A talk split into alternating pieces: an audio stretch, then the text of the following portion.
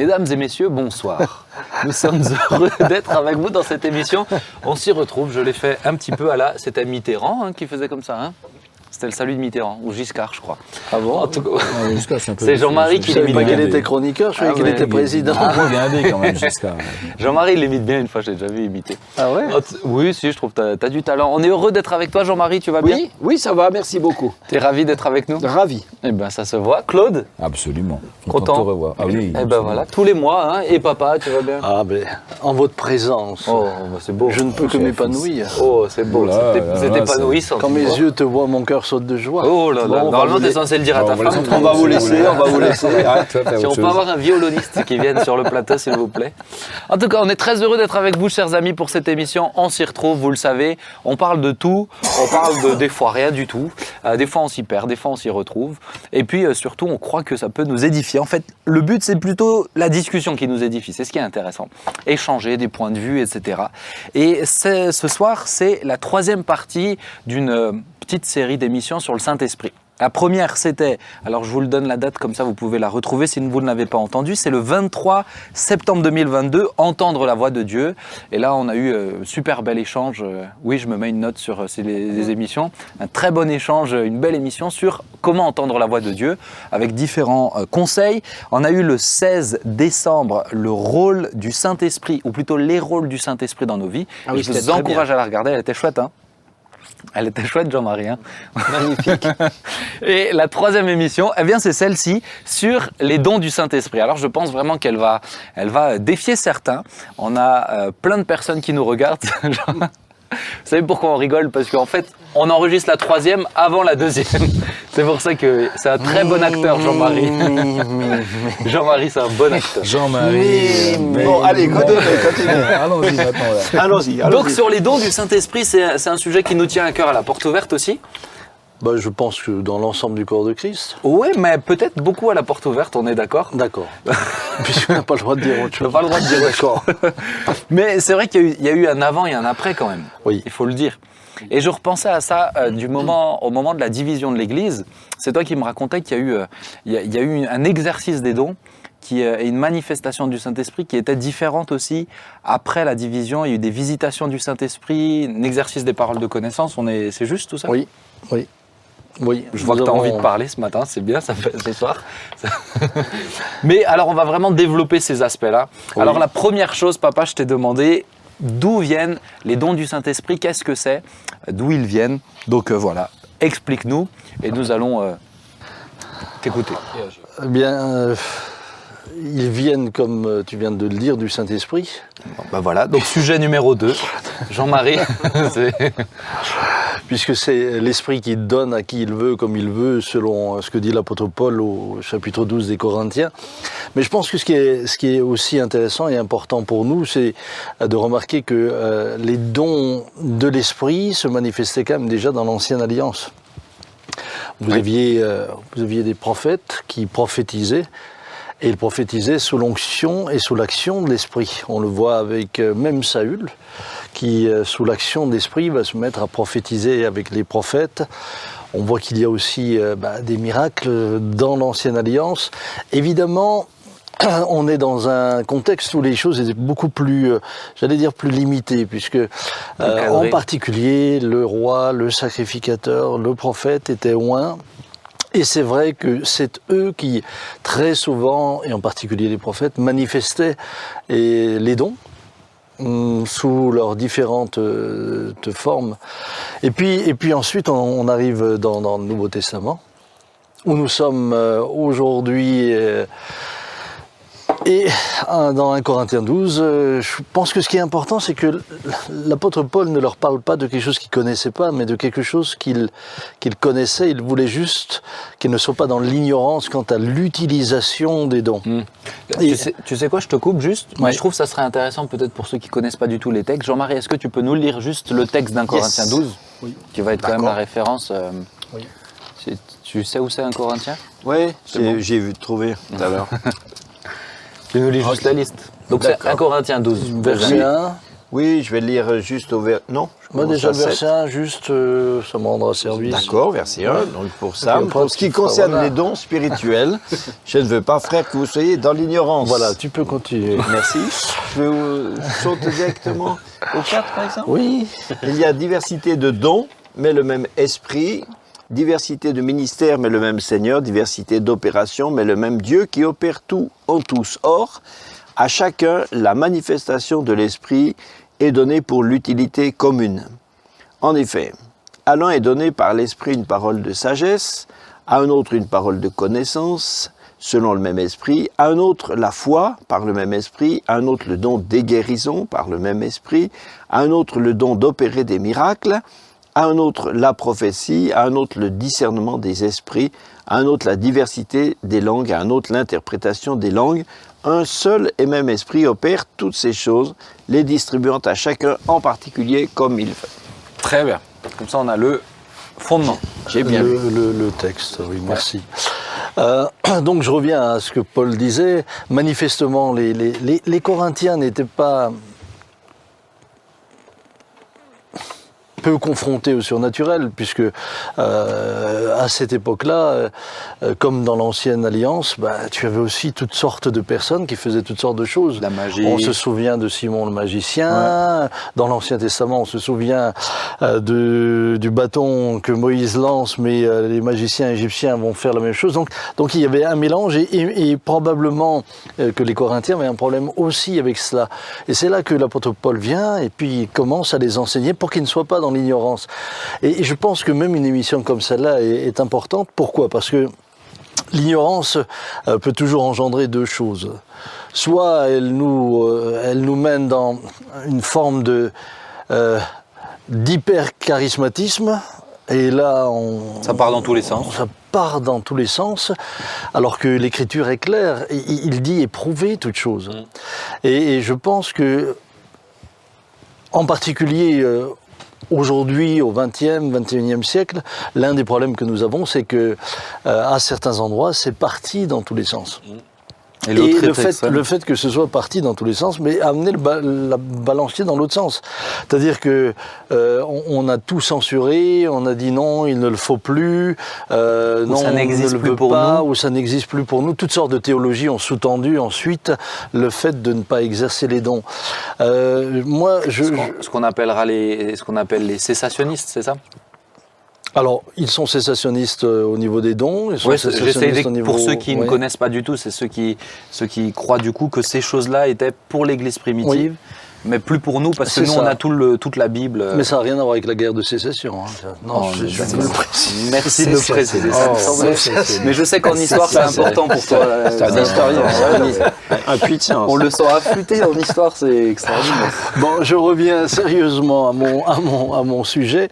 Euh, rappelez quand même que euh, il me, j'aimerais vraiment encourager autant tous nos, tous, nos amis qui nous suivent, euh, que peut-être les pasteurs qui pourraient nous suivre, à se pencher sur la question. Pourquoi? Parce que euh, l'exercice des dons spirituels, lorsqu'il est fait dans le cadre de ce qui est enseigné dans l'Écriture, est une réelle Bénédiction. Pour l'Église. Ils ont vraiment été donnés pour l'édification. D'ailleurs, le, le terme grec charisma signifie grâce, faveur, bienfait. On l'a traduit par don, hein, mais c'est grâce, faveur, bienfait. Et, et- et vraiment, les dons sont une grâce que Dieu nous accorde. C'est un bienfait que Dieu nous accorde. Et, et finalement, on- nous, nous sommes tous... enchantés par le ministère de Jésus et euh, nous savons qu'il est le Fils de Dieu, mais euh, Jésus va exercer les dons sous, sous toutes leurs formes. Il exercera la parole de connaissance, il exercera euh, le, le- le- bon don prophétique. On ne parle pas du parler en langue chez Jésus, mais le miraculeux, le discernement des esprits, on retrouve tout cela chez Christ. Et je crains, je crains je crains que euh, dans cette, justement dans cette peur des excès, eh bien aujourd'hui l'Église se prive d'une grande bénédiction et que le Saint-Esprit est attristé. Et quand le Saint-Esprit peut plus agir, vous savez, c'est c'est c'est c'est comme des braises sans feu et, et puis un voilier sans, sans vent, et ça n'avance plus. Mais parce qu'ils ont un but. Ils sont pas juste là pour faire du spectacle, ils sont là pour édifier. Mais justement. justement, et ils ne sont ni là pour faire du spectacle, ni là pour rendre quelqu'un important. Ils sont là pour édifier, construire et glorifier Dieu. Et glorifier Dieu. Si on enlevait maintenant tous les miracles que Jésus a fait, toutes les paroles de connaissance que Jésus a eues de la Bible, bah, les évangiles seraient euh, plus Ah bah, il y a réduits plus- quand même. hein. bah, il n'y a plus d'évangile. Ah bah il n'y a plus C'est ça. d'évangile. Enfin, et puis, et il, y avait puis eu, il y avait eu une édition du Sadhu. Vous connaissez le Sadhu Sundar Singh? Une très, très bonne biographie. Il y a des très bonnes biographies. De, il y en a une d'Alice van der Breck, si je ne me trompe pas. Mais il y avait une édition qui a été refaite euh, un peu, du coup, moins euh, charismatique, où on a enlevé tous les miracles qu'il a vécu. Bah, le livre, il se lit très Ah bah, vite, en fait. Parce que du Ah coup, ben, il ne doit pas être épais. du coup, le livre. mais Mais c'est dommage parce que finalement, c'est au travers de ça que les gens sont touchés et, euh, et, et entendent le message de l'évangile Et en, aussi. et en même temps, j'ai envie, juste, puisque j'ai envie de dire, le- l'exercice des dons honore le Saint-Esprit, Mm. Qui les donne. C'est le Saint-Esprit qui donne à qui il veut, comme il veut. Mais, mais nous honorons le, le- le Saint-Esprit. Et lorsque vous regardez le ministère de Christ, euh, dans Luc chapitre 4, Jésus est d'abord baptisé, l'Esprit vient sur lui, le- l'Esprit l'emmène dans le désert, il est tenté, il est dit que Jésus revêtu de puissance revient du désert, et là commence à peine son ministère. Une démonstration, comme le dirait l'apôtre Paul, de puissance et de force. D'ailleurs, il répondra à Jean-Baptiste, allait dire à Jean-Baptiste, euh, les aveugles voient, les euh, paralytiques marchent, etc. Alors, est-ce que les dons, c'est le baptême dans le Saint-Esprit? Est-ce que les dons se résument au baptême Est-ce que le recevoir les dons, c'est être baptisé dans le Saint-Esprit? Je pense que certains, enfin je le sais, certains se posent un peu cette question sous cet angle-là. Alors le baptême du, le parler en langue est un don que Dieu nous fait, Oui. mais je le je le mettrai pas dans la liste des neuf dons, euh, dans ce sens que euh, lorsque on- probablement que l'un d'entre nous parlera Ouais. tout à l'heure Sur euh, les langues et l'interprétation des langues. de l'interprétation des langues.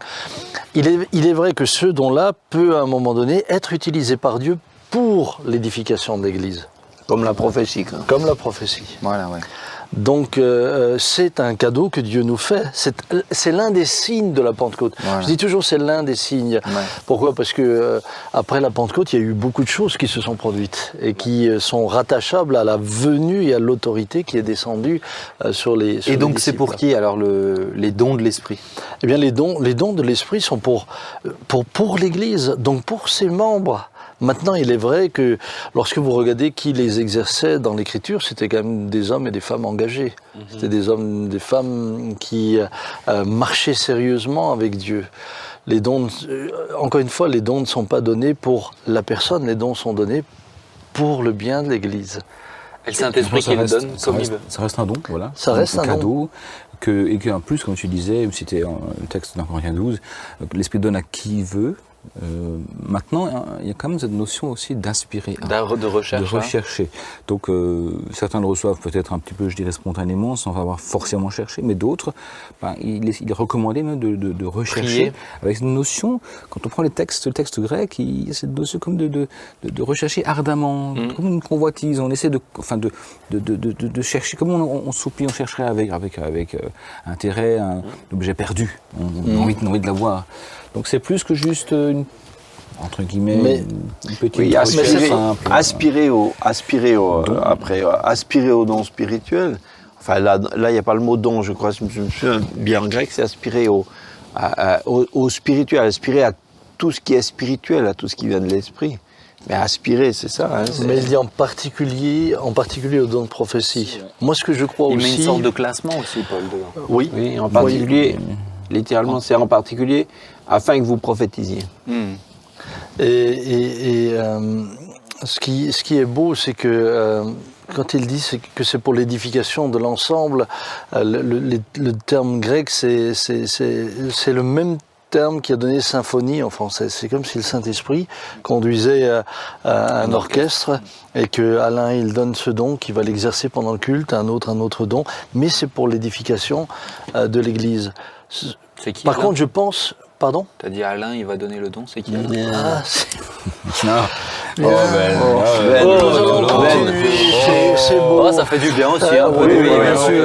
C'est Oui, une petite pause de, c'est ça, ouais. Euh, mais peut-être quelque chose que, que l'on cite pas très souvent, c'est que, à mon sens, les dons sont aussi rattachés souvent au ministère.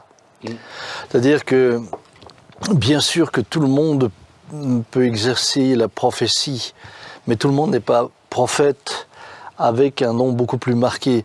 Vous savez, j'avais comme euh, j'avais un frère que je connaissais quand même, avec qui j'ai bien échangé, c'était Reinhard Bonnke. Le frère avait le don de guérison, le don du miracle, la parole de connaissance qui était remarquable et qui accompagnait un ministère d'évangéliste. Mm. Et euh, donc je, je crois aussi que Dieu équipe, Dieu équipe également en particulier euh, certains ministères. Ce qui ne veut pas dire que l'Église ne les exerce pas. Hmm. Je sens que Jean-Marie est tout à fait d'accord. Oui, mais il est libre Non, de mais- penser autrement. Non, non, au contraire, c'est, au contraire, c'est son point de vue. Non, non, non, non. Moi, je connais le point de vue de Jean-Marie, j'ai Oui, beaucoup oui. échangé avec lui.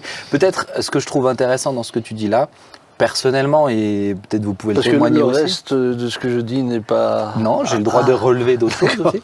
Mais, mais c'est vrai que, tu vois, quand on se déplace, par exemple, pour être, euh, quand on est invité dans d'autres églises ou même sur la, la conduite d'un groupe, etc. Moi, combien de fois le soir je rentre et je remercie le Seigneur, mais pour l'exercice des dons, parce que sinon, la, mais la réunion prend une toute autre dimension. Parce que justement, il y a cette, il y a cette manifestation-là, et je le loue et je le bénis, et à chaque fois, je dis, mais Seigneur, heure- heureusement que tu me les donnes, parce que sinon, je sais pas, euh, sinon, on vient faire, on vient parler, quoi. Et je pense que c'est extrêmement important, je suis assez d'accord avec toi. Ah, c'est d'accord. C'est Bon, tu vois, tu vois Oui, il Faut met pas- toujours de la nuance. Faut pas trop en faut- donner non plus. Alors, on va, on va essayer maintenant de. on n'a pas la prétention de tout expliquer, hein, les amis, en aussi peu de temps. Mais. Et euh, même, même, même en beaucoup plus longtemps. Oui, oui, oui, mais je. bien Enfin, sûr. bref. On n'a pas la prétention de tout expliquer. D'autant moins en est si peu de temps. Mais on a essayé de décortiquer, euh, de séparer les dons, la liste des dons en trois catégories. Ce qu'on appellera les dons de puissance, ce qu'on appellera les dons d'inspiration et ce qu'on appellera les dons de révélation. Alors, j'ai demandé à chacun de mes chers confrères de méditer ardemment sur euh, chacune de ces questions. Et donc, Jean-Marie, je t'ai confié la responsabilité de nous présenter les dons de puissance. Alors, les dons de puissance. Power. Donc, euh, on va retrouver euh, dedans euh, la parole, c'est les versets, euh, le verset 9. À un autre, la foi, par le même esprit. À un autre, le don des guérisons, par le même esprit. Le verset 10. À un autre, le don d'opérer des miracles. Donc, euh, euh, euh, dans le ministère de Jésus, on, voit, euh, on le voit pratiquer, mettre, mettre en action chacun de, de ses dons. Par exemple, le- la foi, alors le don de foi est pas à comprendre comme la foi qui est le principe fondamental de notre relation de confiance avec Dieu, qui nous fait croire Dieu et recevoir Dieu. Nous qui sommes disciples de Christ, on a tous la foi. Voilà. Mais ça, c'est voilà, ça c'est notre relation avec Dieu. Mais un don de foi, c'est une, c'est un, un don instantané par le Saint-Esprit de croire quelque chose que par la raison on ne pourrait pas, euh, on ne peut pas avoir accès simplement rationnellement. Et par exemple, euh, Jésus dit une fois à Pierre, euh, va à la rivière et puis tu, pêches, le premier poisson que tu, attrapes, tu trouveras dedans une pièce qui nous permettra de payer l'impôt que nous devons pour entrer en ville pour nous deux. Alors, on peut dire que euh, rigoureusement, euh, c'est pas impossible d'abord de pêcher un poisson. Deuxièmement, c'est pas impossible qu'un poisson ait aussi avalé une pièce. C'est pas surnaturel en soi. T'en as pêché beaucoup, toi, voilà, veux manger un dollar Voilà, seulement, seulement.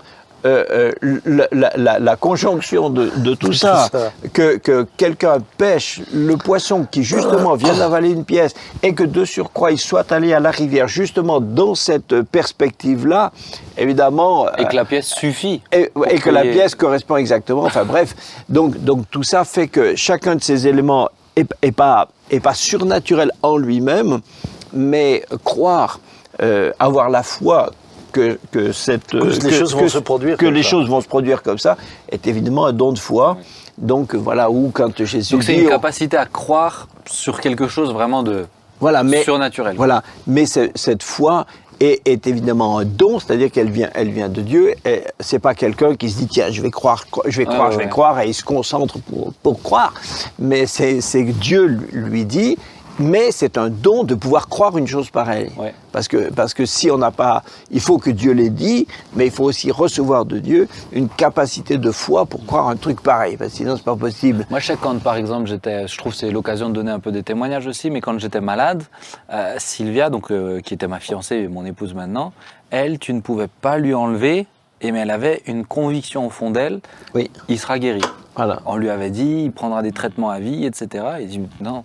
Je me rappelle un jour, euh, pour montrer à quel point c'était évident pour elle, mais elle me dit souvent, elle me dit, mais là, c'était, c'était pas, c'était, c'était, c'était imprégné en moi. C'est ça. C'était facile de croire ça.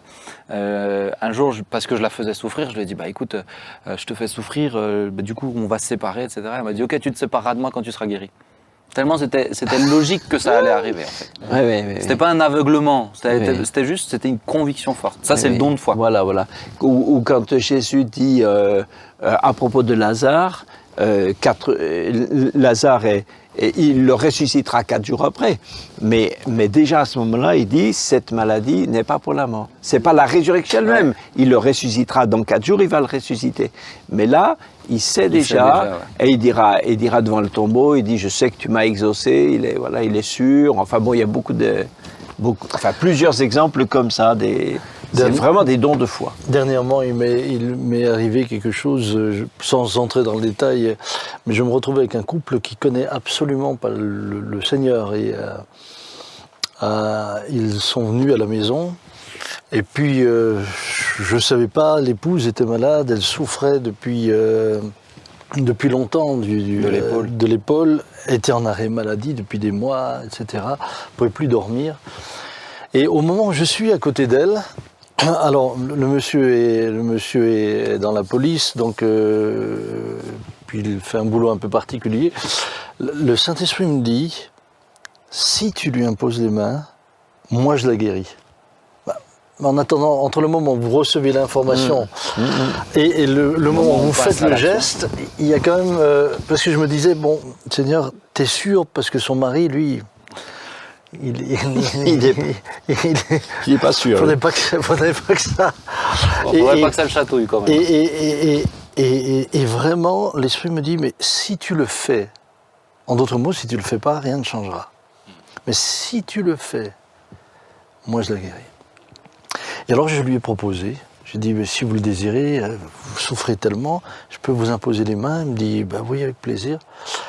Et euh, elle a été miraculeusement guérie. Mais guérie. Totalement guérie.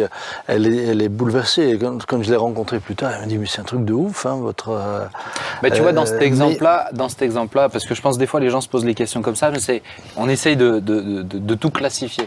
Est-ce que là c'est le don des guérisons? Est-ce que c'est le don de foi? Est-ce que c'est les Mais deux je pense que les deux ont deux, c'est les, deux, les deux ont opéré. Et euh, par contre, ce qui est important, c'est d'être convaincu que c'est pas votre imagination qui vous dit de le faire.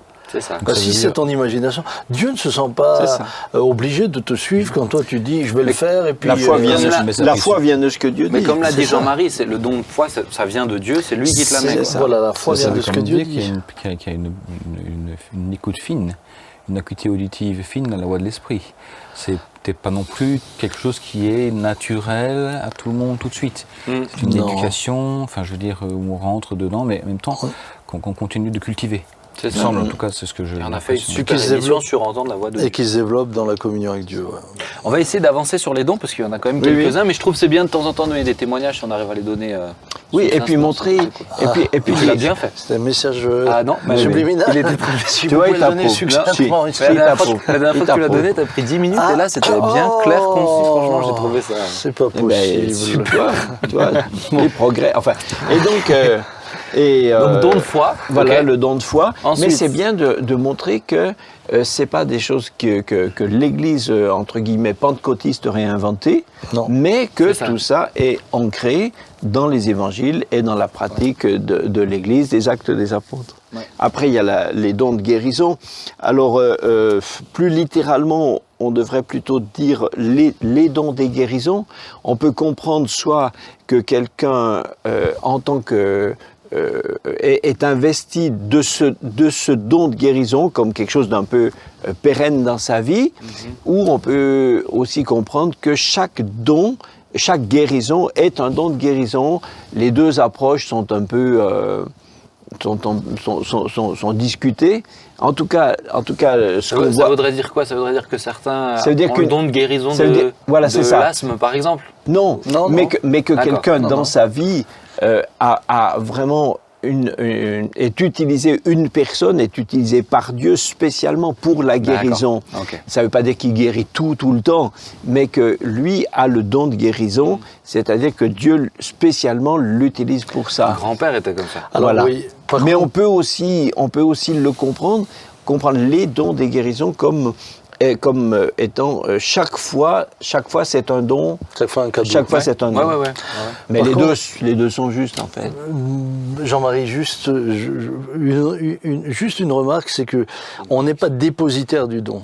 C'est-à-dire que euh, tu peux pas faire ce que tu veux, comme tu veux, quand tu veux et où tu veux. Oui, ça. C'est euh, chaque je fois. ferai pas ça, ça. C'est- C'est c'est chaque fois une grâce. Et puis ce qui est intéressant, c'est que le terme grec, dans, dans ce texte-là, le terme grec s'approche plutôt de thérapie. Le miracle, c'est la guérison instantanée, miraculeuse. Euh, là, c'est tu pries pour le malade et le malade guérit, mais peut guérir euh, tranquillement, grâce à la prière.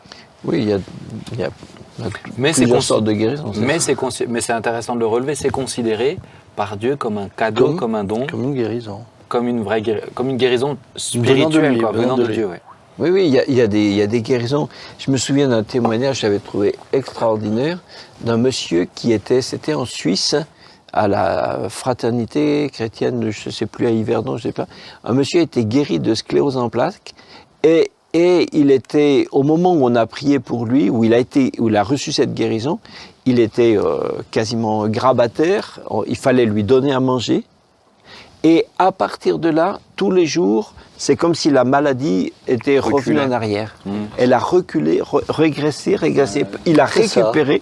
Il ne s'est pas levé euh, d'un bond tout d'un coup, comme, comme, comme dans d'autres cas c'était arrivé. hein. Je me souviens du témoignage de Georges Duc qui s'était relevé comme ça tout d'un coup. Mais alors lui, lui c'est, c'est, c'est à récupérer petit à petit. Et dans la vidéo, on le voyait euh, marcher euh, tranquillement dans la forêt, etc. Et il disait qu'il était encore en phase de, de, de, de guérison. euh. Mais voilà. J'ai parlé avec, euh, justement, quand tu parles avec les médecins, eux, ils te diront, euh, le miracle, c'est quand le processus de guérison, eh bien, euh, se fait instantanément et donc va au-delà de ce qui est naturel. Là, c'est le miracle. Lorsqu'il y a trois ans, on a eu ici la... Vous vous souvenez de la dame qui était venue euh, paralysée, Paralysée, du côté ouais. gauche, euh, donc elle avait tout un côté paralysé. Quand j'étais avec elle, euh, quand on, elle, elle m'a- elle m'a elle m'a demandé qu'on prie ensemble, donc ai fait l'onction d'huile selon Jacques V, et, et on a prié simplement. Il n'y a, il pas eu quelque chose de, de, de- de particulier dans l'atmosphère, hormis que quand la prière était terminée, et tout d'un coup elle se met à pleurer, elle dit Regardez ma main, ma main, ma- et elle est sortie, guérie. Pour moi, ça c'est le miracle. C'est Pour moi, ça c'est la guérison, mais elle est miraculeuse. Et puis tu as la guérison comme tu viens de la décrire. Oui, oui. ap- Après, après le, le malade, lui, euh, lui, il accepte, même si c'est graduel, il prend quand même. hein. Oui, mais c'est juste pour faire la différence. Oui, oui, mais il y a des. Maintenant, Mais c'est le- le, qualifié le comme un- miracle peut toucher d'autres choses. Hein. Oui, oui. Mais justement, Après, c'est le- la terminologie, le- Votre peut- troisième. euh, Oui, oui. C'est ça. Et il te fait embrayer, tu vois. C'est bien, il me fait prendre mon rôle. Oui, oui. C'est cool. Hein. Tu peux aller te reposer, Mais viens, là. c'est toi là, papa. Non, mais ouais, justement, le don de miracle. Parce que le, le miracle, c'est pas qu'une question, c'est pas que par rapport à la maladie aussi. Alors les miracles, les miracles euh, peuvent euh, intervenir euh, dans, dans, dans- dans tous les domaines. Quand Jésus euh, marche sur l'eau, ben, c'est aussi là on est dans le, là on est dans le signe euh, qui, qui- qui dépasse les règles normales de, euh, de la création. L'eau transformée en vin. L'eau transformée en vin, la multiplication des pains, etc. Donc euh, il y a beaucoup, de- beaucoup de choses qui, euh, même, même des résurrections.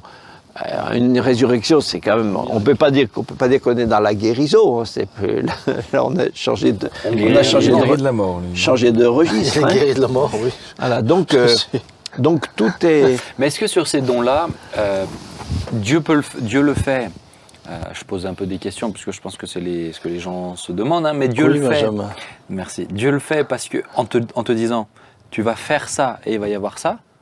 Ou des fois, bah, il le fait sans que tu t'en rendes compte, forcément. Je pense à ce témoignage d'un frère qui devait passer des Bibles dans un pays fermé et, euh, et il s'est rendu compte en fait que personne ne le voyait et qu'on ne voyait même pas les produits qu'il avait, enfin les Bibles qu'il avait, etc. Sans qu'il s'en rende compte. Est-ce que c'est aussi, c'est le, le, le miracle, c'est pas juste euh, Dieu qui te donne un ordre et tu le fais un peu comme Moïse, jette ton bâton et il se passera ça. C'est aussi Dieu peut l'utiliser sans que tu en sois forcément conscient. euh. Oui, ou en tout cas, en tout cas juste euh, à la réception. euh, euh, L'apôtre Pierre sort de, sort de prison, il voit devant lui les portes s'ouvrir toutes seules. Il, il- c'est- réellement pas par, par sa foi à lui, puisqu'il dit même à la fin qu'il croyait que c'était euh, une sorte de vision comme dans un songe. ouais, ouais. Donc euh, c'est pas, pas Ah lui il qui l'a provoqué. Qu'il était même une, une fois dehors, c'est là seulement qu'il comprend que ça s'est réalisé. Donc c'est pas lui l'acteur. En tout cas, il, en tout cas, il était au bénéfice. Mais, mais Dieu, Dieu n'a pas de limite. Dieu reste Dieu, quoi que, quoi que aucune théologie puisse dire. Dieu n'a pas changé. Il est le même hier, aujourd'hui, éternellement. Et il peut faire ce qu'il veut. Comme, comme, comme il veut, on va pas, on va pas nous lui dire ce qu'il a le droit de faire ou. Maintenant, il fait jamais du, il fait jamais de miracle. Il permet jamais de miracle pour faire, euh, on l'a dit avant, mais pour faire du show, pour euh, montrer dans un, juste pour un effet waouh, etc. C'est vraiment parce que Bah, ça a Dieu- une utilité et parce que justement ces œuvres-là, c'est c'est important de le préciser aussi, mais sont, sont saintes en fait. Euh, C'est pas du spectacle. Ah bah, Dieu, est, Absolument. Dieu est cohérent, raisonnable. Euh, comment nous, avec notre toute petite raison, notre toute petite intelligence qui est minuscule, est-ce qu'on va imaginer que, que, que, que- que Dieu le, le, serait, le serait moins que nous? C'est c'est ridicule. D'ailleurs, parfois provoqué euh, par les, les- les pharisiens, Jésus disait, il ne vous sera donné d'autre miracle que celui de Jonas ou ça. Ouais. Ouais, Oui, il fallait s'est pas laissé Il manipuler, ne s'est pas laissé manipuler, non, Non, non, il n'est pas devenu euh, le prestidigitateur euh, du coin. hein. C'est ça, ouais, c'est ça. Ok, tu voulais rajouter d'autres choses sur le don de miracle Oh non, je vais en rester là. Très bien. Alors on va passer à, l'autre partie. Pour le coup, c'est Claude. Je t'ai demandé de réfléchir. c'est déjà euh, C'était bien, formidable. hein, hein. c'était bien. ouais, ça- C'était bien. Claude, je t'ai demandé de bien, réfléchir hein sur la question Ouais. des dons de- d'inspiration. C'est ça. euh, C'est ça. lesquels sont-ils? Alors, ils sont, il y a un classement, et le classement dit que c'est le don de la prophétie, le don de la diversité des langues, et le don de l'interprétation des langues, avec euh, le côté prophétique qui est mis en avant, notamment dans Corinthiens 14, un peu plus que le, que le don des, des diversités des langues, mais enfin, toujours dans, le- un but euh, final qui est celui de d'édifier, d'exhorter, de consoler l'Église. Dieu donne ses dons en faveur de l'Église, pour son, pour, son, pour son bien, pour prendre soin d'elle, et dans une, dans une notion donc d'édifier, de, de relever les gens, de les, de, disons, de les, de les retaper, euh, d'exhorter dans le sens d'encourager, de stimuler, ou alors de consoler, de, de rappeler que Dieu est près de nous aussi lorsqu'on traverse des moments des fois très difficiles, et ça arrive. Et donc euh, la prophétie eh ben, est un petit peu plus je dirais, mise en avant par rapport à cela, dans le sens où elle a, elle a une vocation vraiment de, d'être là pour, pour être proche des gens, pour les encourager, avec pas forcément toujours un côté prédictif. Quand on dit prophète, hein, toujours, on pense que c'est une, une- une prévision, on, Du on futur. voit l'avenir, on a une boule de cristal, on regarde dedans, on voit le prophète qui dit que c'est pas forcément comme ça qu'il faut le comprendre. La prophétie, dans sa définition, c'est une expression audible, un discours audible, d'une pensée divine, d'inspiration divine, mais qui n'est pas préméditée. C'est quelque chose qui vient spontanément et qui est donné. À l'inverse de la, de, de la diversité des langues, ou du parler en langue en particulier, c'est aussi une expression audible. On entend quelqu'un parler dans des langues. Euh, c'est d'inspiration divine, mais dans une langue inconnue. Hmm. Voilà. Et puis l'interprétation des langues, ça c'est le, je dirais le- le- le don jumeau, le don jumeau de, de la diversité des langues. Voilà ce qu'on peut dire un peu dans les grandes, dans les grandes lignes, sachant que par exemple, euh, on peut aussi confondre la fonction de prophète avec la- le don de prophète, de prophétie. Euh, il y a un texte euh, succulent dans Acte 21 où on voit les quatre filles du diacre Philippe qui prophétisaient. Donc elle prophétisait, mais elle n'était pas prophète pour autant. Et le verset suivant, on apparaît sur la scène un prophète, euh, un certain prophète Agabus, qui viendra prophétiser à plusieurs reprises dans la, dans la Bible euh, sur la vie de Paul, etc. Donc voilà un peu les choses. Je pense qu'il faut aussi peut-être noter que tout un chapitre a été rédigé dans le livre, des Corinthiens chapitre 14, euh, pour, parler de la gestion de ces, de ces dons. Donc sur les 16 chapitres, il y a un chapitre complet pour la gestion de ces dons dans l'Église. On parlait au début de, l'émission euh, sur les, risques de dérive ou d'excès, etc. Eh bien, euh, apparemment dans l'Église de Corinthe, il y a dû y en avoir. Et, Paul, d'une part, remet, en, remet en, je dirais, en exergue ou en évidence la, la, la, la- qualité ou le, besoin des dons. Euh, pas les ne les ignorer surtout pas. Et de l'autre côté, il prend un chapitre complet pour parler de la gestion des dons dans l'Église. Et donc il donne des, mesures dans un grand cadre qui est intéressant. C'est celui de, il dit mais le Dieu que nous servons est un Dieu d'ordre et de bienséance. Un Dieu d'ordre et bienséance. Et donc on n'est pas obligé de faire des, des, des choses euh, extravagantes Ah, bah, carrément. pour manifester ses dons. Au contraire, c'est quelque chose qui peut se manifester tout à fait euh, de manière euh, correcte, bienséante, et qui va de nouveau servir à l'édification, l'exhortation et la consolation de l'Église. À remarquer peut-être aussi que, euh, et je voudrais parler là par rapport à, tu parlais avant des cessationnistes, ceux qui pensent que c'est fini. Alors si ça c'est vrai, il faut enlever un verset de l'évangile de Marc notamment le verset 17, les Marc 16, quand il dit Voici les miracles qui accompagneront, euh, pardon, les signes qui accompagneront ceux qui auront cru. Un, ils chasseront des démons. Jusqu'à preuve du contraire, encore aujourd'hui, on trouve des démons partout, hein, dans le monde entier. Et donc, on, on les chasser. Mais deux, il dit Et ils parleront de nouvelles langues. Et donc, cette, cette, euh, cette, cette- parler en nouvelle langue, visiblement, pour Jésus, dans sa tête, c'était pas ça va s'arrêter au bout d'un siècle. Oui, Mais c'était pas, Les- pas que les langues intelligibles de, de Oui. Acte 2. hein. Exactement. La théologie cessationniste euh, fait une analyse textuelle de la fin de Marc 16 en disant que c'est une, euh, que c'est une adjonction postérieure. Euh, c'est Bah, ils sont obligés parce que. Et, euh, Ah faut ouais. trouver un, un, un, un veux dire, entourloupe. pour, pour eux, il a été. Donc les démons Mais- continuent à exister, mais on n'a plus les moyens de les chasser, c'est embêtant ça. C'est embêtant ça. Mais peut-être, ouais, donc, ouais, Claude. La, la question, donc, dans la liste des dons, Oui. pas le parler en langue comme un, un des signes du baptême dans le Saint-Esprit, mais Oui. dans la liste des dons, c'est deux choses qu'on sépare puisque ce don-là a vocation à être interprété. Alors, il y a effectivement cette façon de lire les textes, et elle est, elle est recevable. Il y en a une autre qui serait de lire que dans le, don de la diversité des langues, eh ben, il y a cette notion, cette, entre guillemets, parce qu'on parle d'une diversité des langues dans le sens d'une pluralité de, langues possibles, dont l'une de celles, c'est effectivement la langue qui est manifestée par la glossolalie, la fameuse langue donnée par le Saint-Esprit, qui, vient- spontanément, euh, lors notamment, qui est une preuve évidente d'après d'après des textes, hein, il y en a pas mal, dans, dans- il y en a cinq, cinq reprises dans le livre des Actes, on a cette, cette évidence qui apparaît lorsqu'on prie pour les gens, euh, lorsque Pierre et Paul sont descendus à Samarie, prient pour les Samaritains, il y a Et eu cette manifestation. C'est le signe, dans des langues, même hein. le signe par. Pareil pour Corneille, dans sa maison, quand Pierre est arrivé, il prêchait, il n'a même pas prié pour, il prêche simplement.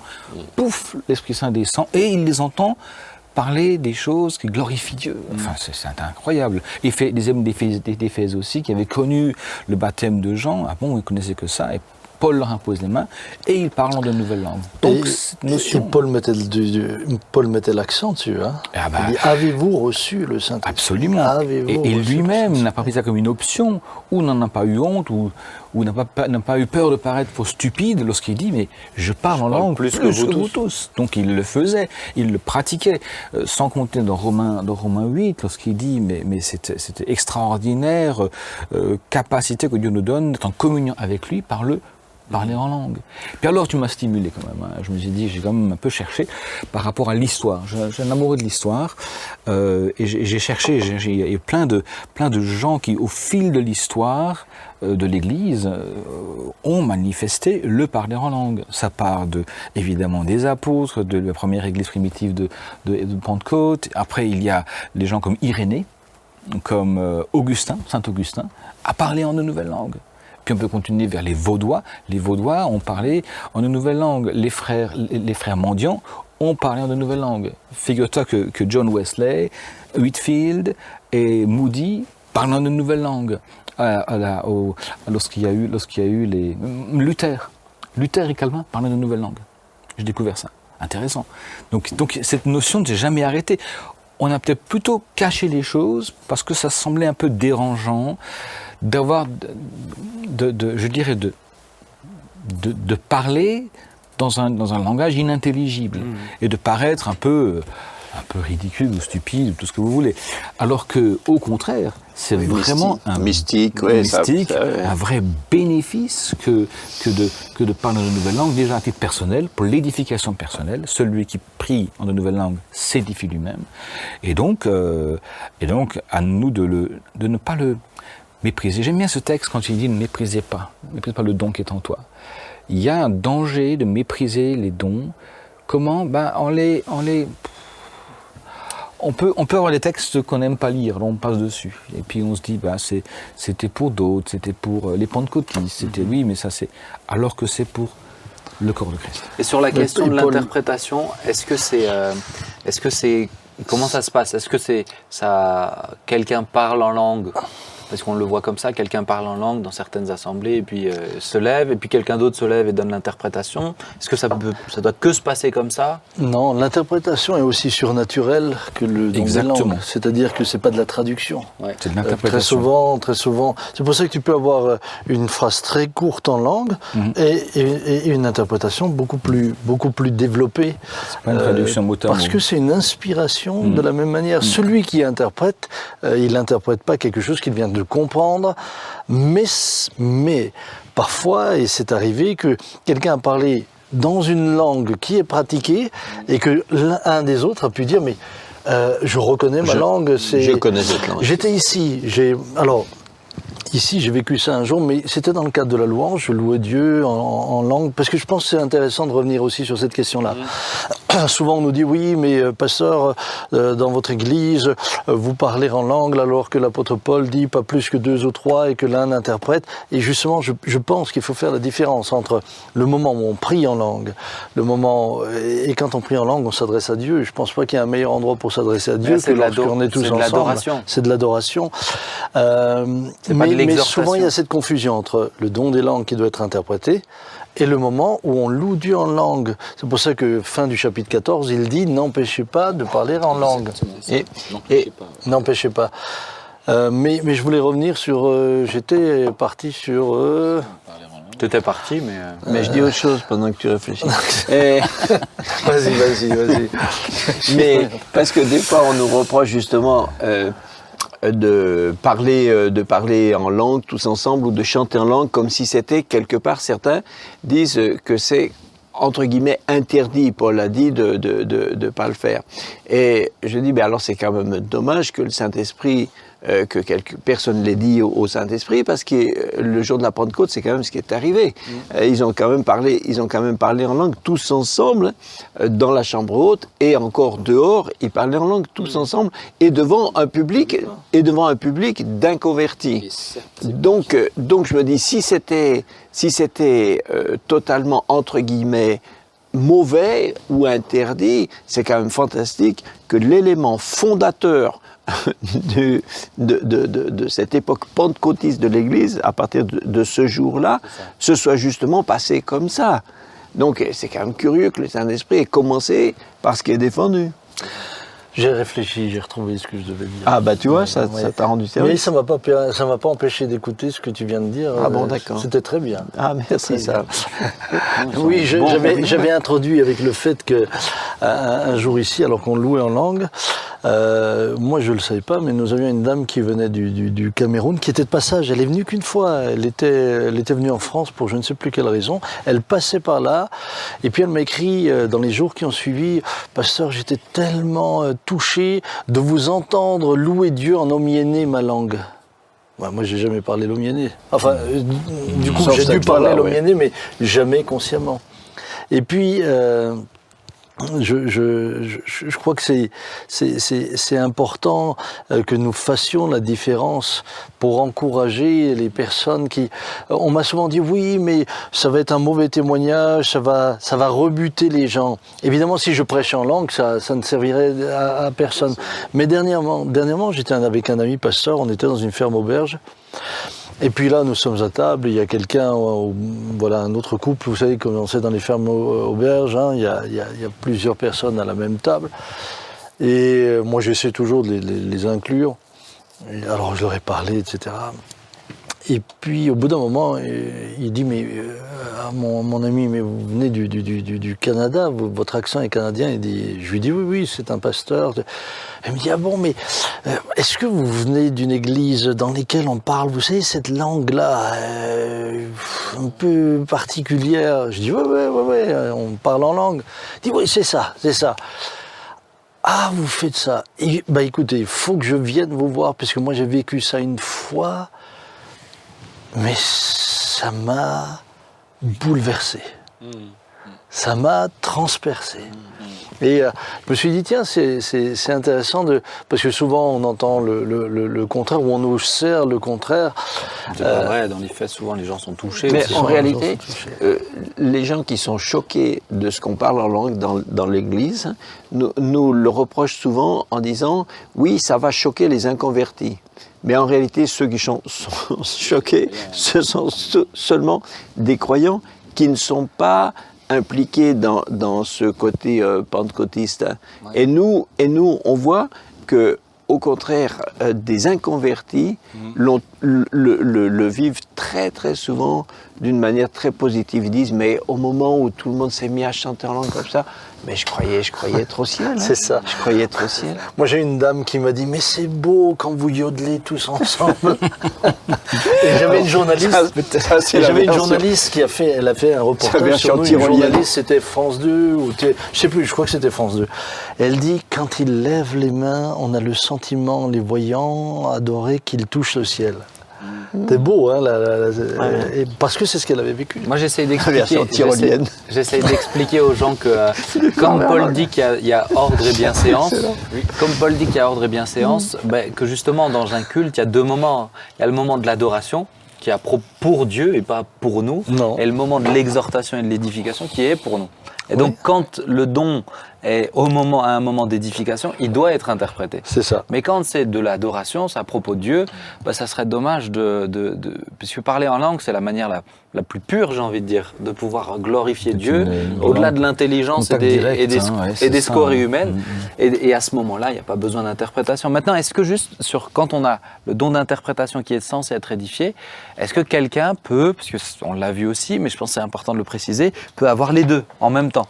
C'est-à-dire, Oui. c'est la Oui, même personne Oui, qui interprète, Oui, oui, je- qui aussi. euh, Alors, alors je- il n'y a pas de texte qui le dit. Pourquoi pas? Mais dans les fêtes, on l'a vu déjà, ici dans l'église. Oui. Euh, voilà, des gens qui avaient à la fois une, une- je dirais une proclamation euh, Oui. en langue et, tout et après interprétée directement derrière. Oui, je rejoins Sam quand il disait qu'il y a les différentes, les longueurs sont pas forcément pareilles. C'est une, pas une, c'est pas une traduction de mot à mot, c'est une interprétation. c'est ça. Alors sur ça, je pense qu'on peut dire que euh, c'est logique parce que celui qui parle en langue parle à Dieu. Donc euh, c'est là aussi que quelquefois on a pu être des fois un peu, euh, comment dire, on, on nous a fait des objections en disant mais puisque l'apôtre Paul a dit que celui qui parle en langue parle à Dieu, l'interprétation devrait aussi être adressée à Dieu et non pas au peuple de Dieu euh, sous forme de vous, vous voilà vous, vous, peuple de Dieu, etc. Mais c'est un peu, c'est pas, c'est pas juste dans le sens où l'interprétation des langues n'est pas une traduction euh, linguistique. hein. Et Paul explique justement ça en disant que celui qui interprète est au même niveau en quelque sorte que celui qui prophétise. Parce qu'il dit celui qui prophétise, il, il édifie le peuple parce qu'il lui parle à lui. Et Paul dit, celui qui interprète fait la même chose. Donc, parallèlement, c'est juste de comprendre que celui qui interprète édifie, comme, puisque Paul le dit, et donc s'il édifie le peuple, il lui parle à lui. C'est plus l'interprétation n'est pas forcément adressée à Dieu seul, alors que les langues sont adressées à Dieu.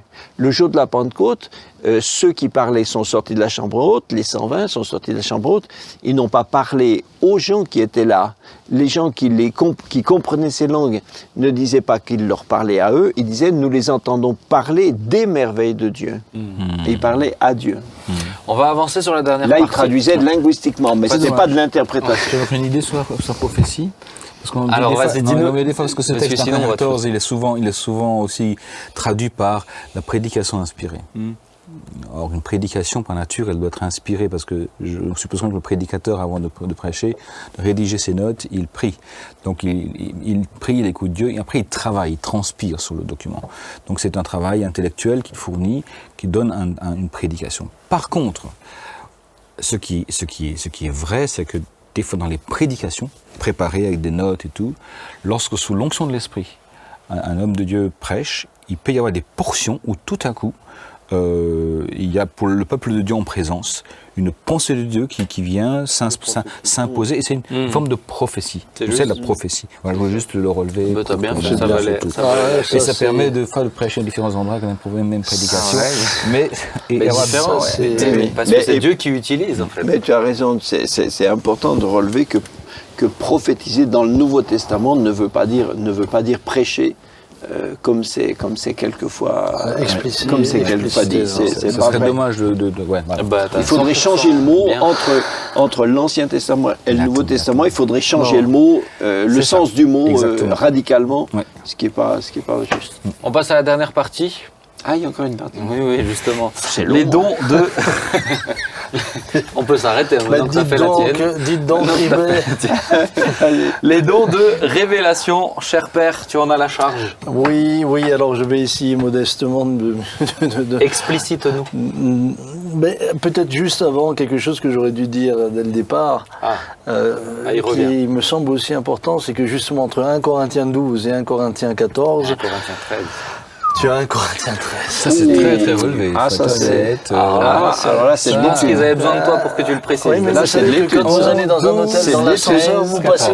Vous savez que quand vous allez dans un hôtel dans l'ascenseur, vous passez 12 au 14. Il n'y a pas le 13. Oui, oui, Tandis que là, on a le 13. Peut-être pas pour les mêmes raisons. Bref, revenons, revenons à mon sujet. Euh, je pense que ce qui est important, c'est que on se souvienne qu'il y a l'exercice des dons, mais il y a quelque chose de capital, c'est quel est le caractère de celui qui l'exerce. Et dans 1 Corinthiens 13, tu as tout le chapitre sur l'amour. Et je pense que quand les dons sont exercés par des gens qui n'ont pas encore ce caractère de Christ, le fruit de l'esprit, parfois ça donne des, situations un peu rocambolesques. D'ailleurs, très souvent, Paul fait des raisonnements qu'il faut lire en trois chapitres. Hein. Euh, c'est 1 Corinthiens 12, 1 Corinthiens 13 et 1 Corinthiens 14. C'est ça, ils se tiennent, ils se tiennent. Pourquoi? Parce qu'on a parfois vu des, des personnes, euh, si le fruit de l'esprit est quelque chose qui grandit en nous, le don, lui, il est instantané. Mm.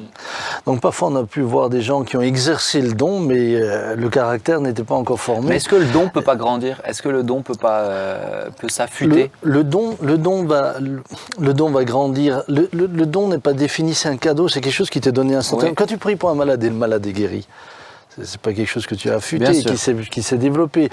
Tu peux développer ton écoute dans ta communion avec ouais. Dieu. Tu... Mais, mais je prends un exemple. On a parfois des gens qui ont prié pour un malade, le malade a été guéri, gloire à Dieu. Mais quand on les regardait vivre, wow, on s'est dit, est-ce que le don confirme forcément la vie de celui qui l'a exercé? Pas forcément. Non. Et ça, je tenais juste à le dire entre ah, deux. Euh, c'est un don, c'est pas un mérite, mais en même temps, c'est pas non plus une médaille. C'est-à-dire que c'est pas parce qu'il y a une guérison que maintenant ça justifie tout ce que tu es, tout ce que tu fais et ta manière d'être. Mais peut-être juste parce que c'est, je pense, c'est important de le préciser sur la. Sur ah, la... tu reconnais quand même que c'est important, c'est bien.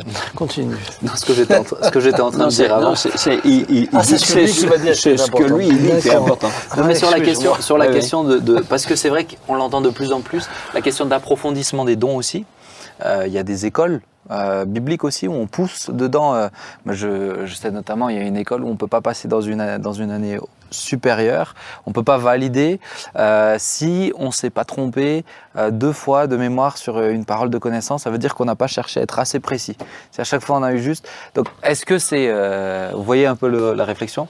Si et si nous étions parfaits en prophétisant, l'apôtre Paul dirait pas d'examiner toute chose. C'est ça l'outil que nous On sommes, faillible, voilà. l'outil que nous sommes reste imparfait. Voilà. Et nous prophétisons partiellement, c'est ce que dit l'Écriture. Mais en faire, euh, il faut de l'humilité. En faire une sorte de, en faire une sorte de, de, de science, d'apprentissage, quand, quand, d'apprentissage quasiment euh, ouais, mécanique, scientifique, là. Moi, j'avais dangereux. Ah, ah, vu quelqu'un me- qui avait fait une école de prophète. Alors Ça, m'inquiète qu'est-ce que- beaucoup. Qu'est-ce que tu fais avec eux? Parce que pour moi, le, c'est- le don est donné par Dieu. Alors, alors qu'il y a un accompagnement, oui. Moi, je sais que, par exemple, mon père m'a accompagné. M'a accompagné, m'a encouragé. Et on accompagne moments ceux où- qui ont des paroles de connaissance. Voilà, on les accompagne. On, parfois, quand les gens arrivent, au début, on leur demande de nous, de nous partager ce qu'ils ont reçu, pour, pour, pour- pas pour filtrer, mais pour, pour, pour savoir est-ce que, est que vraiment il est, il est, il est dans ce Oui, que et puis déjà, c'est le Saint-Esprit qui donne à chacun comme il veut. Donc tous- tous les étudiants vont dans une école biblique, ils décident tous qu'ils ont le don de prophétie. Déjà, déjà, c'est une, déjà, c'est pas raisonnable. C'est pas, c'est à mon sens, non. C'est pas Mais raisonnable. on peut accompagner mon, mon- euh, cette personne que je connaissais qui avait ouvert une école de prophète. Je lui dis mais qu'est-ce que tu fais avec eux? Il dit euh, ah ben par exemple euh, je prends une paire de chaussures, je les noue ensemble et je leur demande qu'est-ce que ça leur inspire? Alors là j'ai dit mais là tu développes leur imagination, mais ça c'est non. pas la prophétie. Ah mais non, mais non. La prophétie, c'est surnaturel. C'est surnaturel. Et je pense que c'est important de rappeler que les dons sont surnaturels, oui, c'est dont ça. les On les dons fabrique de pas. connaissance, discernement, sagesse, ce sont des dons surnaturels. Alors justement, c'est ça Tout les dons de est- révélation. Dons de cela, connaissance, discernement. C'est pour ça que je les ai cités. Oui, mais je, je Merci, merci. séquence. Benjamin. Avec Merci. joie. Vous voyez qu'avec Benjamin, imaginez quand on mange ensemble à table, ce que ça donne. On a passé deux heures et demie en voiture, c'était Bah, bien. intéressant. T'étais ouais. sur ton téléphone, donc c'était Ouais, bien. Non, c'est pas vrai. c'est pas vrai. Non, il a fait peu de coups de fil. Mais il a quand même réussi. On est parti à 5h45 du matin. On est rentré dans la voiture. Il dit Ah, je vais vite appeler Bertrand. 5h45 du matin. Première chose qu'il fait. Ouais, il mais passe- il sait que le Bébert, il se lève tôt. Bah oui, bah oui, bah bah bien c'est sûr. ça, c'est- c'est ça. mais c'est vraiment le seul qui pouvait appeler à cette heure-ci.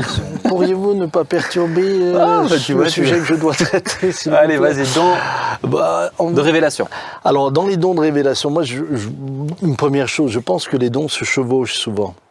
On ne peut pas découper les choses euh, Voilà, c'est ça. en petits. C'est comme euh, on a esprit à mes corps, mais euh, dans la réalité, on fait quand même un tout. Et le don de foi, don de guérison. ce sont beaucoup de, ce sont beaucoup de- de- d'éléments qui fonctionnent euh, ensemble. Euh, le don de connaissance, par exemple, euh, qu'est-il? Bah, Dans son omniscience, dans son omniscience, Dieu sait tout. Non mais Vas-y, vas-y, Non mais Ribet, c'est pas gentil hein, de vous moquer de votre petit copain. hein. Achève et prends ma vie après un tel outrage. Vas-y, vas-y. dans, dans son omniscience, euh, Dieu, Dieu qui connaît tout révèle aussi à ses serviteurs eh bien, des éléments de cette, de, cette, de cette omniscience à des moments précis, à des fins précises. On le sait que c'est pour l'édification de l'Église, mais dans 1 Corinthiens 12, il est, il est dit aussi que c'est pour révéler parfois le secret des cœurs. Par exemple, il y a quelqu'un qui est là, qui Ah fait ben ça moi, en je- ce moment. Moi, j'ai entre autres, je, vais vous donner, on n'a pas le temps de donner de nombreux Ouais, témoignages, mais, temps mais avance, un, mais- un, par exemple, c'est euh, une, une parole de connaissance que, que, que, que- que le Seigneur me donne, qui était à mon sens assez étrange, parce que elle disait la chose suivante tu es venu pour la première fois, tu as été amené par un membre de ta famille, euh, mais mais tu es, tu, tu, tu, tu, tu, tu crains, euh, tu es venu méfiant, et pour te protéger, tu serres une médaille dans ton, puisque la personne ta était poche. superstitieuse, dans ta poche. Tu t'appelles, et je me souviens plus le prénom, et j'ai dit le prénom. Deux jours après, j'ai une sœur de l'église qui vient et me dit Samuel, mais c'est incroyable. J'ai amené, je sais plus si c'était son cousin ou je, je l'ai amené. Tu, le, Seigneur l'a appelé par son nom, euh, a dit ce qu'il faisait. Il serrait une médaille, je- alors je sais plus une médaille de Saint Christophe ou de je ne sais quoi là, dans sa poche euh, pendant le culte pour se protéger si jamais il y avait quelque chose. Mais est-ce qu'une parole de connaissance, c'est juste révéler ça ou ça, Non, ça ça le but, c'est d'amener la personne à être convaincue que Dieu est présent. Et, et c'est ce qui, c'est- cet homme-là, du ce- cet, cet homme-là est sorti convaincu qu'il avait été là dans la présence. Bah, dans on, la avait eu, on a eu. Luc Bandezab qui est venu témoigner ici, euh, dans cette Bah, émission. où ça vaut la peine, euh, oui, oui. une, ouais, vous pouvez regarder cette émission, elle était, elle était géniale, mais tu avais eu aussi une parole, et à deux reprises, il est venu dans deux, tu as dit à chaque fois où il était assis. La première fois, il s'est dit, je vais me déplacer pour voir, et la fois suivante, tu as décrit le même endroit en disant, je t'ai déjà parlé, etc. Et alors, ce qui est particulier avec Luc, avec ce qui s'était passé, puisque là, ça a sauvé toute une famille, hein, c'est une famille qui allait divorcer. Euh, c'est un couple qui était en pleine séparation. Il, est- il avait quand même déjà quitté la maison depuis trois mois. Il vivait déjà avec euh, euh, la tierce personne, etc. Euh, ce qui était extraordinaire pour moi, c'est que je l'avais jamais vu. Cet homme, je l'avais jamais vu. Et quand, quand Dieu m'a donné cette parole, c'est comme si je le connaissais. Mhm. C'est comme si je pouvais raconter sa vie. C'est étrange parce que euh, soudain vous n'avez plus le, le sentiment de la, de la, de la, de, de la distance. Distance, ouais. Vous connaissez. Ouais. Vous connaissez. Et, et c'est pour ça que euh, ce don-là est extrêmement précieux. Qu'on vit beaucoup Mais- ici aussi. Oui, on Mais là, là, à mon avis, on passe du niveau. Enfin, c'est pas une question de niveau, hein, si je dis niveau, c'est pas. Non, c'est on- là, tu me ramènes à l'école. Oui. tout ce que je viens Non. de dire avant, c'est dommage. Non, non, non, mais je veux dire, c'est la différence entre une prophétie et Mhm. puis un appel, un appel euh, au, au ministère, à un ministère de prophète. Mhm. Là, je pense qu'on change de. c'est plus Oui, ou là où c'est Excuse- choses, euh, Excuse-moi. Non, non, mais c'est c'est intéressant. c'est- Est-ce c'est- c'est que quand il y a une parole euh, que- qu'on va qualifier de parole de connaissance, mais qui dit euh, il y a une personne qui a telle et telle maladie, etc., est-ce que c'est une parole de connaissance ou c'est une parole de guérison? Est-ce que Dieu lui dit qu'il va Mais la c'est guérir une par parole de connaissance et de guérison. Vous avez les, vous avez les deux ensemble. Tu peux pas les, tu peux pas les séparer. Mais je pense que c'est révèle bien, la- tu vois, de le. Il révèle que la personne est là, mais il révèle aussi ce qu'il ce qu'il va, ce qu'il va faire avec elle. Ouais, ouais, le. Et souvent, ça, ça marche ensemble, la parole de connaissance et la parole de sagesse. C'est ça. Ça démarre avec euh, une parole de connaissance qui montre, qui, dans son immense euh, savoir, Dieu donne une parole sur une situation à un temps donné, et en même temps amène une solution, un- une pensée de sagesse, c'est-à-dire une, solution divine à une- un problème présent. Et Mais la parole de connaissance et de sagesse, euh, c'est un peu, allez, pour vous donner une image, euh, c'est que- elles, vont souvent ensemble, connaissance et sagesse. C'est ça. Puisque la sagesse, c'est quoi? C'est la, mise en œuvre de la connaissance. Oui. C'est la, la sagesse, c'est la mise en œuvre de la connaissance. Ça, c'est vrai dans le monde naturel, mais c'est vrai aussi dans le monde spirituel. Quand la, quand la révélation est surnaturelle, la connaissance elle est surnaturelle, eh bien la sagesse pour l'appliquer va être elle aussi inspirée. Euh, Après, la parole de sagesse, elle peut venir aussi dans le cadre. Moi, je sais que j'ai déjà expérimenté ça dans des cadres d'entretien. avec ça. des situations euh, où moi je disais dans mon cœur Seigneur qu'est-ce que je peux dire euh, et tout à coup la pensée une pensée surnaturelle qui vient et qui, euh, et qui change toute la dynamique aussi de, de l'entretien C'est toute la problématique de l'exercice des dons, c'est que très souvent euh, l'Église pense que les dons c'est que du spectaculaire. Mais non, mais non, un don peut être, la parole de connaissance peut être révélée dans le secret chez toi à la maison. Pierre par exemple, Pierre, Dieu va lui parler, des hommes arrivent. Il va, il va lui dire, euh, à cette époque-là, ils n'avaient pas de SMS ou euh, quoi que ce soit pour les. Mais il est prévenu d'avance. Et puis, il y a la parole de sagesse qui euh, va avec, c'est tu vas les suivre. C'est ça. Tu es informé de ce qui vient, ça c'est la connaissance. Voilà, maintenant tu sais. Tu vas les suivre, tu vas aller avec eux, tu vas. Et puis je, je crois que mm, parfois, même, même dans l'écriture, quand nous prêchons, il, il y a cette. Il y a cette sagesse. Je pense qu'il y a ces deux choses qu'il nous faut bien discerner. Il y a la sagesse divine, il y a la sagesse divine et la sagesse divine qui est surnaturelle. Lorsqu'il est dit la crainte de l'éternel est le commencement de la sagesse. Quand tu crains Dieu, tu rentres dans cette sagesse divine, l'observation, l'observation de ce que Dieu dit, l'observation de ce que Dieu demande, etc., t'amène à exercer de la sagesse, mais la sagesse selon Dieu. Maintenant, cette sagesse-là peut devenir surnaturelle lorsque, lorsqu'il y a une révélation qui va avec. Euh, Noé reçoit, Noé, je, je prends un exemple de l'Ancien Testament, il reçoit une, une- une- il reçoit une connaissance de ce qui va venir, un déluge. Mais avec ça, il reçoit une parole de sagesse. Tu vas bâtir un bateau et, et- et- et tout est décrit de quelle manière il doit le faire. il a besoin de la foi aussi Se rajoute à Donc, cela le don de foi. aussi. Oui, oui. Se rajoute à ça le don de foi. Donc, Bien entendu. donc je, je- je- voilà. Je, je- et moi, le discernement? Alors le discernement c'est intéressant puisque il vient, il- le, le terme grec c'est diakrisis, c'est c'est juger à travers, c'est percer à jour. C'est juger à travers, c'est percer à jour. Et là aussi, euh, trop souvent, on a réduit le discernement juste aux démons, Au diagnostic. au diagnostic. Alors que, alors que euh, on Ouais, voit que ça, le au diagnostic, ouais. alors qu'on voit que on voit que le discernement a été exercé par Pierre, par exemple. Le juger, Lorsque- juger di- diacrétie, c'est juger, c'est pas juste un diagnostic, sinon ça sert à rien. C'est comme si à un malade, on lui faisait juste une radio. Mais il repart avec une radio, il n'est pas plus avancé. J'avais un Donc- gars un jour qui est venu me voir en disant Moi j'ai reçu le don de discernement, je vois chez qui il y a des démons. Voilà, Je mais- ça change quoi? Et ça sert à rien. Ça sert à Tandis rien. que juger, juger les esprits, c'est exercer sur eux, Ça sert à faire peur. c'est exercer sur eux ce jugement. Donc, donc c'est, c'est, c'est un don qui permet de prendre autorité sur eux et de les chasser. Mais, mais ça ne se limite pas qu'aux démons. Vous avez Ananias et Saphira. Ils arrivent, Pierre discerne qu'il a en face de lui deux personnes qui ont menti. Il- il- au travers de ce qu'ils font, l'acte qu'ils font, c'est comme si, si Pierre allait plus loin, il perce au travers et dit comment avez-vous pu mentir au Saint-Esprit et à nous? Et, et- et là, et là, il discerne clairement. Mais c'est vrai aussi au niveau de la doctrine. Vous avez parfois, euh, dans- vous avez des doctrines de démons, vous est-il dit. Mais dans la doctrine, vous avez parfois des enseignements, ça semble très spirituel, mais vous, euh, moi, ça m'est déjà arrivé, tu entends la chose, ça te semble très spirituel et pourtant tu ressens qu'il y a quelque chose, Ça marche, me faut. ça marche pas. Ça sonne faux, il y a quelque chose qui conduit ailleurs. Et quand tu regardes dans le temps, en effet, ça a conduit ailleurs. Donc le discernement, c'est pas, c'est pas juste pour euh, euh, discerner s'il y a un démon, discerner, Mais ça peut aussi. mais ça fait partie. Ça. Moi, Discerner si un démon, Jé- Jésus par exemple, mais ce qui est intéressant chez Jésus, je, je vous donne, je prends l'exemple. Chez certains malades, il discernait un esprit méchant qui rendait malade, il chassait l'esprit et le malade était guéri, et d'autres fois il prie pour le malade et le malade est guéri. Mais il n'y a pas un démon.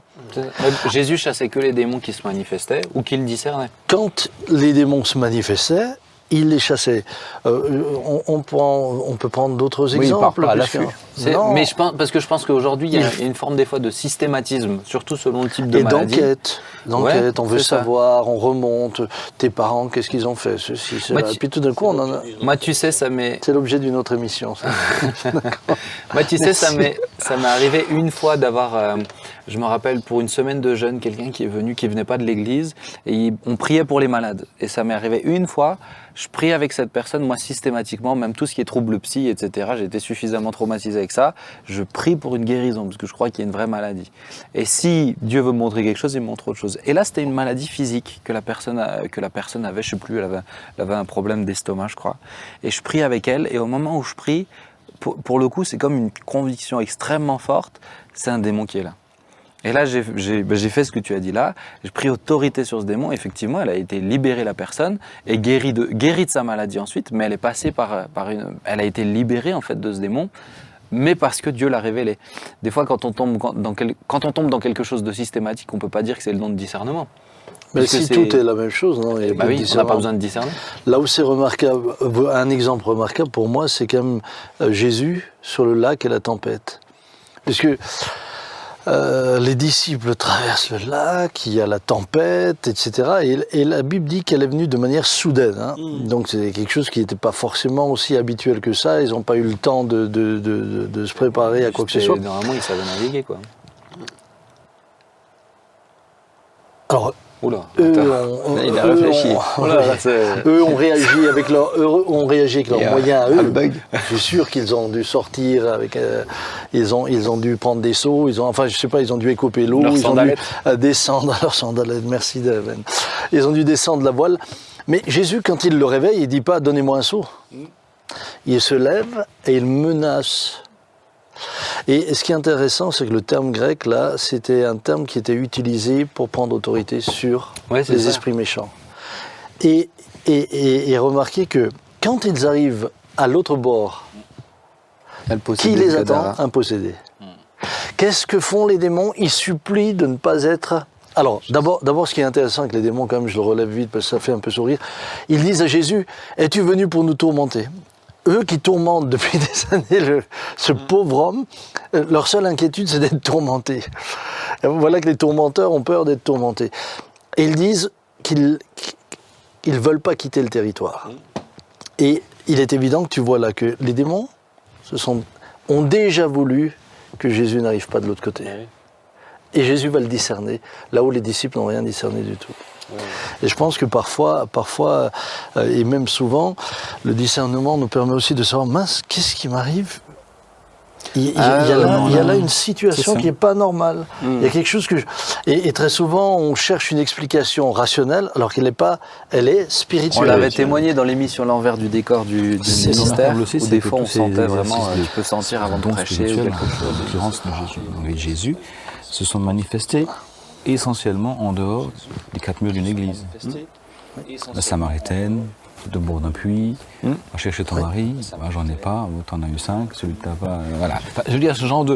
et, euh, le Philippe. Oui, c'est euh, pas, c'est pas uniquement lié Pas au uniquement moment du culte. le moment du cadre culte. Oui, c'est pas, c'est pas uniquement lié pas au uniquement moment du dans le cadre de l'église, le dimanche matin, quoi. Par contre, le discernement, entre autres, te permet. Moi, je, je me souviens un soir où je conduisais la louange, mais j'avais le sentiment. Ah, j'avais le sentiment que notre louange, ça, Ouais, c'était le plafond qui était là. Tu t'en rappelles? Ouais, je me rappelle. Mais une présence. Et je disais, mais Seigneur, qu'est-ce qui se. Et là, le Seigneur me dit prends autorité, prends autorité sur les esprits qui cherchent maintenant à contrecarrer le. On prend autorité. Ça a duré un moment. hein. Il a, on a, avec l'Église, on a- tout d'un coup, c'est comme si le ciel s'est ouvert. Et là, on a vécu la, gloire de Dieu. Donc, discerner, c'est à différents moments, dans différentes situations. Euh, mais ça reste un don spirituel et c'est pas et c'est justement et je pense que c'est important de le dire c'est pas une qualité psychologique Oui, c'est. Non, non, c'est pas as de la- c'est pas de la psychologie, non, c'est- non. c'est pas de la psychologie pas de la il y a des gens qui peuvent avoir une sensibilité à c'est l'humain. ça Mais, Mais c'est pas le don, mais c'est c'est pas. Une diversité des langues, c'est pas une capacité linguistique, Non. une, une aisance dans l'apprentissage des langues. C'est un, c'est quelque chose qui est C'est surnaturel qui c'est t'est ça. donné. Oui. C'est ça. Euh, La psychologie permettrait de mieux comprendre l'origine et la réalité des problèmes, de les analyser. Mais, mais elle ne donne pas des solutions. Voilà. Elle ne transforme, elle transforme pas miraculeusement les personnes. C'est ça. Et la sensibilité, c'est une. bon, on va faire une. Il y a une émission sur sens- l'hypersensibilité qui va venir aussi. Et euh, c'est c'est aussi une qualité, mais c'est pas un don euh, spirituel surnaturel. Euh, c'est deux choses complètement différentes. Si, si si j'avais eu 1h10. Voilà, si j'avais eu, si j'avais eu le temps, mais c'est pas nécessaire. Mais si j'avais eu le temps, j'aurais, je vous aurais expliqué un peu différemment euh, les je pense, que de Dieu a bien sagesse et fait de les, je pense que Dieu a bien fait les choses, tu vois. Ouais, Hein, ouais, on parce dans- que- concluons concluons j'aurais pu éclairer votre lanterne. en va- prochaine émission, une deuxième. Sommes déjà Ouais, la bah, tienne. tu vois, on a, pu, on a pu tout aborder, là c'est bien, c'est bien. Mais ce que tu as dit, c'était très bien, Jean-Marie, tu vois. Oui, tu dis des choses intéressantes Merci, C'est pour ça qu'on t'a donné les dons de puissance. Mais, euh, on, est, on est ravis vraiment. En tout cas, j'espère que ça vous a fait du bien, ça vous a fait réfléchir, chers amis. On sait que bah, il n'y a pas que des euh, chrétiens euh, évangéliques, charismatiques, pentecôtistes et tous les istes qui existent, qui nous suivent. Il y en a d'autres qui nous écoutent aussi. Et puis on est très heureux bah, de pouvoir voilà porter bah, plus qu'un point de vue, c'est ce qu'on vit. Donc je pense que c'est euh, C'est ça. c'est- c'est- pour le coup, on le pratique quotidiennement et on voit Dieu se manifester au travers de ça. Donc on n'a qu'une envie, c'est de vous encourager à prier, demander lui aussi de, de- de vous amener plus loin. C'est ce qu'il a fait chez nous. Dans l'histoire de l'Église, chez nous, il y a eu, euh, eu des avancées. On chantait pas en langue tout au début. Euh, Dieu nous a amenés plus en plus loin. Donc euh, on est heureux et on Merci, pas. Seigneur. Et on l'a pas mérité. Et C'est très important de mérité. le dire. Merci Seigneur. Que Dieu se révèle Eh et ben. agisse toujours plus. On va prier. On va prier. On est d'accord Yes. Eh bien, Claude, tu veux bien prier, s'il te plaît? Seigneur, nous te remercions pour ces échanges, pour ta parole qui nous donne un cadre, pour ton esprit qui nous communique la vie. Et nous te prions que ces quelques paroles partagées, ces expériences partagées puissent éclairer d'autres, puissent encourager d'autres à, à progresser, à progresser dans le sens de la connaissance de ces dons spirituels. Comme Paul l'a dit, je ne veux pas que vous ignoriez, frères, les dons spirituels que nous ne restions pas dans l'ignorance, mais que nous progressions, et dans la connaissance des dons, et dans la gestion de ces dons, et dans la manifestation de la gloire de Dieu dans notre pays et au-delà. Merci Seigneur. Amen. Amen. Merci à vous trois. Les anciens de l'équipe pastorale. On est ravis. Et Merci de nous le rappeler. ça fait toujours du bien. Chers amis, hein. rendez-vous vendredi prochain pour une prochaine émission à 9h, à 19h. Moi, ce qui me fait plaisir, c'est qu'il Et- sache convoquer la sagesse. Et tu vois, c'est bien. Parce que tu sais que ton micro est ouvert en même temps que le mien quand je leur dis au revoir. Ah bon Donc euh, c'est toujours pas fini. Et n'hésitez pas à partager cette émission si elle peut faire du bien.